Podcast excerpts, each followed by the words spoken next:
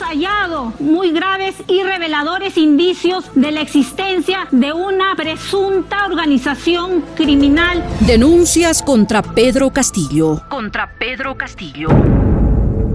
Luego de estar más de un año en el poder, el gobierno de Pedro Castillo parece caracterizarse por las constantes acusaciones en su contra. En total, se estima que el presidente estaría involucrado en la presunta comisión de 44 delitos. Según indicios, el 11 de octubre, la fiscal de la Nación Patricia Benavides acusó al mandatario de los presuntos delitos de organización criminal, tráfico de influencias y colusión. Tras un arduo y prolijo trabajo de investigación por parte de los equipos especiales que lidero y en cumplimiento de mi función constitucional de investigar y perseguir el delito, puedo anunciar a todas las peruanas y peruanos que hemos hallado muy graves y reveladores indicios de la existencia de una presunta organización criminal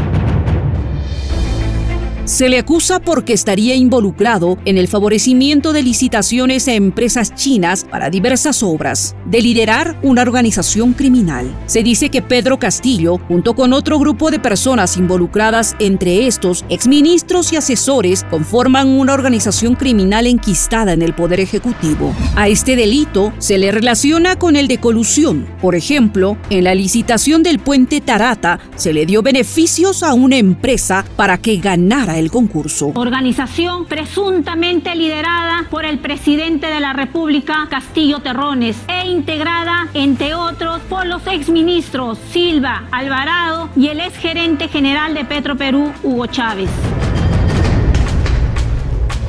En respuesta, Aníbal Torres, ex premier, dijo que no hay elementos suficientes para plantear una acusación fiscal, ya que el fundamento de la fiscal de la nación solo se basa en presunciones, y lamentó que en la justicia sigan operando los cuellos blancos y magistrados comprometidos con el narcotráfico. Que en el Perú, en mi país, está administrando justicia o siguen administrando justicia los cuellos blancos y magistrados que están muy comprometidos con el narcotráfico sin pruebas directas, sin pruebas contundentes, sino con presunciones, por lo que habría dicho algún colaborador eficaz.